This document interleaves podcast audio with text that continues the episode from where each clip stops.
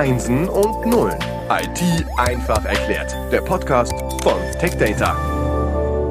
Herzlich willkommen zum Podcast Einsen und Nullen. Wir befinden uns im Themenschwerpunkt Security und heute ist zu Gast Desiree De Gutes. Hallo. Hi. Du arbeitest bei der IBM, du arbeitest bei der IBM Security, du bist im technischen Vertrieb Identity and Access Management, abgekürzt IAM. Was ist das? Ja, ähm, das ähm, ist schwierig, erstmal kurz zusammenzufassen.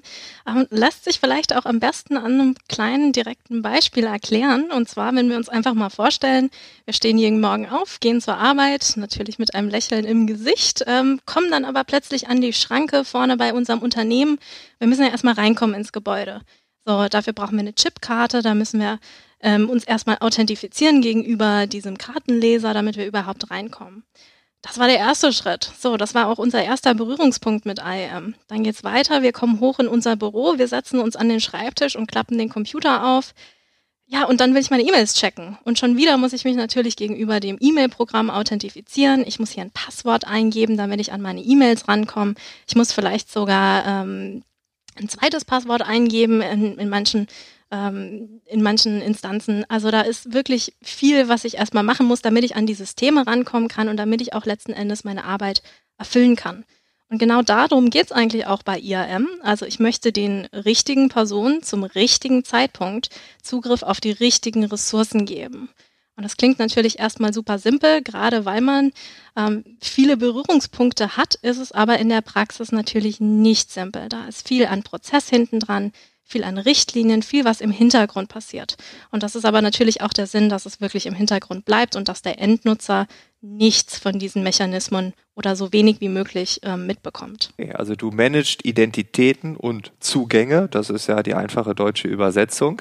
Jetzt höre ich aber raus, dass wir sehr häufig nachweisen müssen, dass wir diese Identität haben und diese Zugänge sich dann öffnen dürfen. Ich beschäftige viel, mich viel mit der neuen Arbeitswelt und jetzt denke ich gerade so eigentlich, vertrauen wir dann den Mitarbeitern doch überhaupt nicht. Also wenn wir beim Tor, dann vielleicht noch im Gebäude, dann noch zwei Passwörter am PC. Also was ist mit dem Vertrauen? Mhm. Ja, ähm, das ist ganz interessant. Natürlich, wenn ich Ressourcen habe, die ich schützen möchte, was auch immer das jetzt sei, gerade im Unternehmen ist das natürlich ähm, sehr konsequenzreich, wenn da irgendwas ähm, schief laufen sollte. Deswegen möchte ich da natürlich Schranken einbauen vorher. Und ähm, was ich machen muss, ist natürlich Vertrauen haben, dass die Person, die etwas macht und an meine Systeme, an meine Ressourcen rangeht, dass die natürlich auch letzten Endes die Person ist, die sie ausgibt, äh, für die sie sich zumindest ausgibt.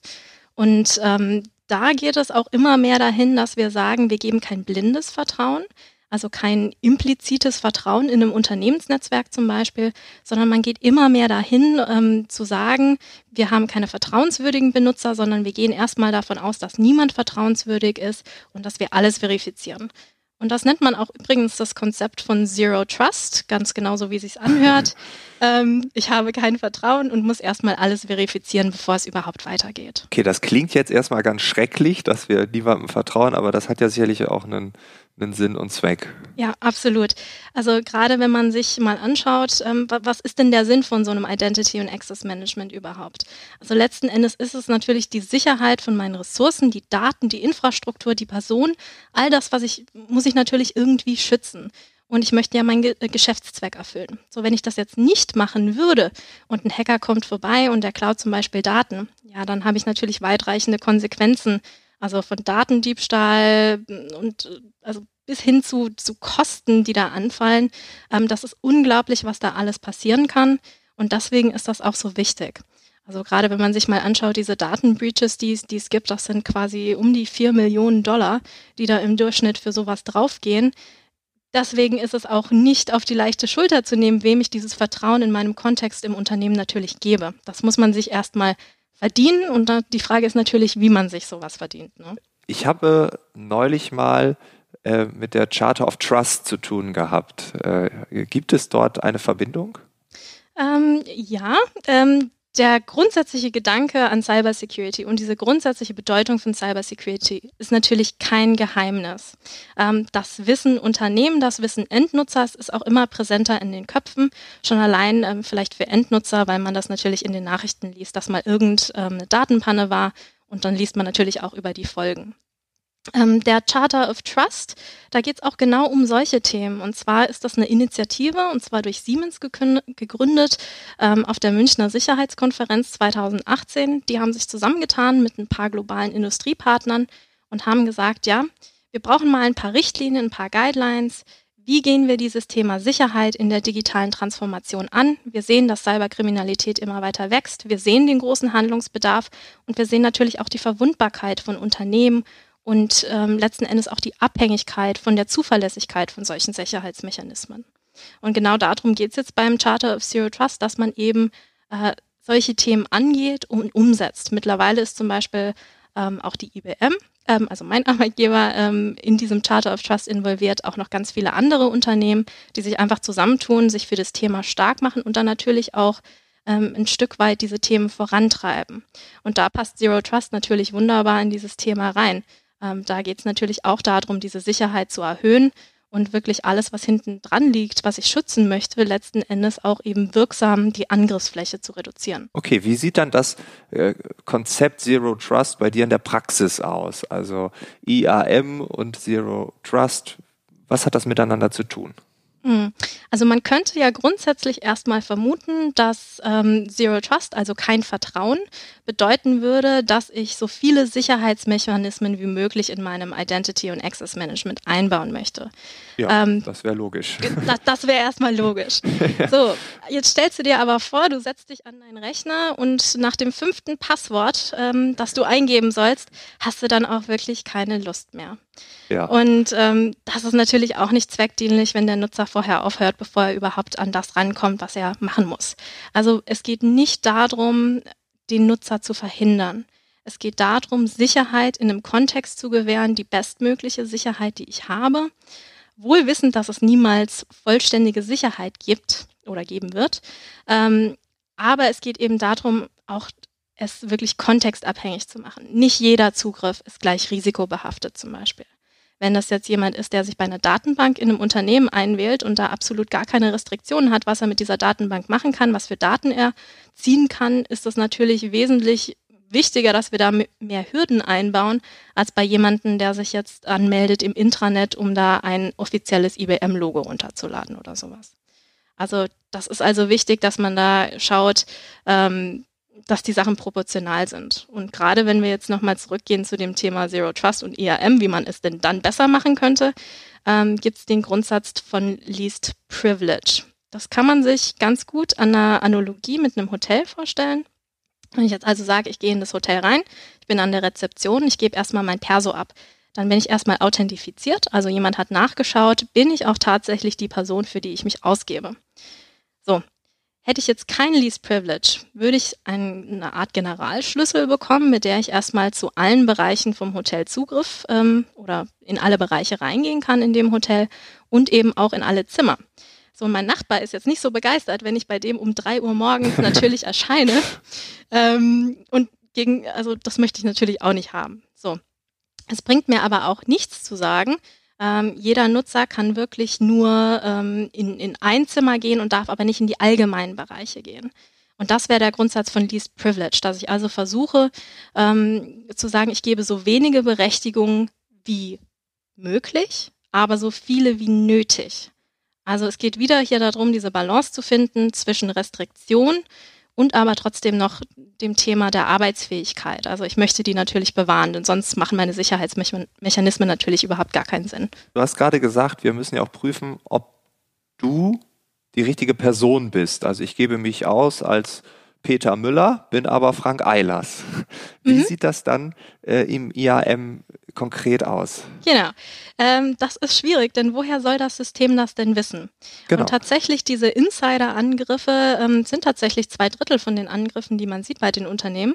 Ob das jetzt unbeabsichtigt ist oder beabsichtigt, sei mal dahingestellt, aber das ist auf jeden Fall ein Riesenthema. So, was kann man da jetzt machen? Ähm, man kann natürlich sagen, man sucht sich äh, Schranken aus, um das zu verhindern. Das könnte zum Beispiel sein, dass ich einen zweiten Faktor in so eine Authentifizierung mit reinbringe.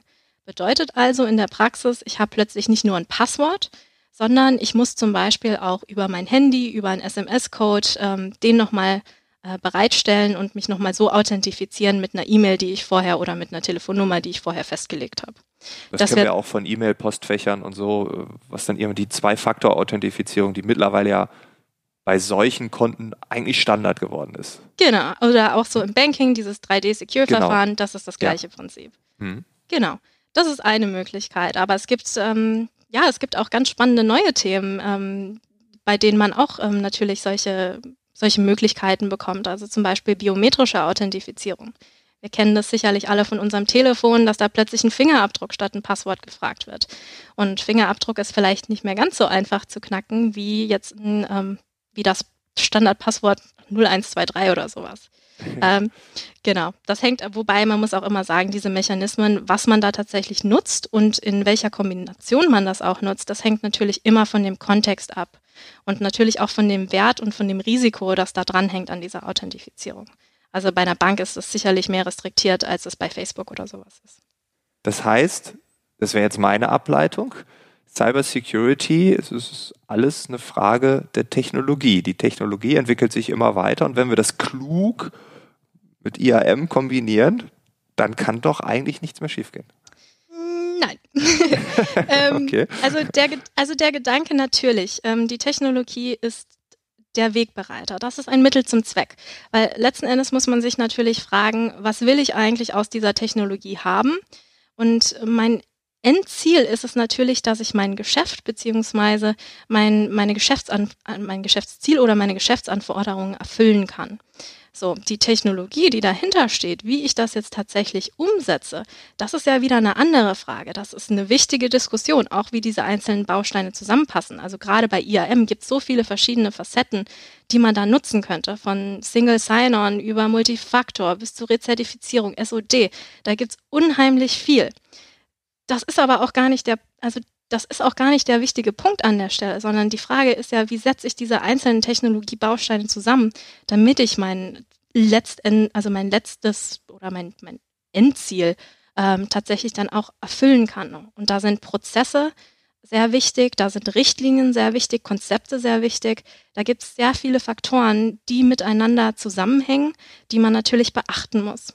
Und wenn wir uns jetzt im Unternehmenskontext bewegen, äh, bei IAM-Projekten wird man das auch merken, dass da tatsächlich 70 bis 80 Prozent wirklich um solche Business-Themen geht, also um diese Konzepte, die darunter liegen und nicht um die eigentliche technische Implementierung, die man tatsächlich hat. Was ist mit dem Faktor Mensch?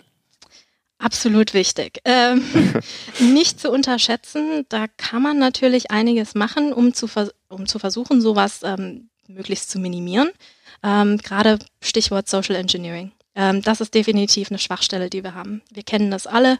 Ähm, es kommt irgendeine Mail, die sieht total authentisch aus, die haben alles richtig geschrieben. Es könnte auch meine Bank sein, weil ich habe ja ein Konto da. Dann klickt man da drauf und man soll plötzlich sein Passwort ähm, ändern. Aber es ist ja alles legitim. So, ähm, das, das sind natürlich so, so ähm, Schwachstellen, die, die, die sind natürlich ein Stück weit da. Was man machen kann, um sowas zu begegnen, ist einfach den, den Leuten diese Aufmerksamkeit und diese Sensitivität für solche Themen mitzugeben. Also so, ähm, die Leute darin zu schulen, ähm, wird ja auch oft in Unternehmen gemacht. Ähm, wie erkenne ich denn sowas? Was ist grundsätzliches Verhalten, was ich bei sowas an den Tag lebe? Ähm, denn letzten Endes Cyber Security, die letzte Instanz ist der Mensch. Und ähm, dementsprechend muss der Mensch natürlich auch ein gewisses Bewusstsein dafür entwickeln. Ja, ja ich glaube auch. Und es ist nicht mehr so einfach wie früher, als dann noch die E-Mails reinkamen, überweise 10.000 Euro und ich überweise dir 100 Millionen. Wo man nee, dann dachte, oh, da kann jemand schlecht rechnen, das mache ich doch, das ist doch ein guter Deal. Heute ist es schon ein bisschen klüger. Und genau. dieses Bewusstsein auch weiterzuentwickeln. Die dummen E-Mails sind vielleicht vorbei, jetzt kommen die klugen. Ähm, ja, das ist wohl die Aufgabe für uns alle. Genau. Ja, vielen Dank für deine Insights. Vielen Dank, dass du uns mitgenommen hast zum Thema Zero Trust. Ähm, danke auch an die IBM für den Support dieser Folge, dieser Episode. Und ja, wer weiß, vielleicht hören wir uns demnächst nochmal wieder. Sehr gerne.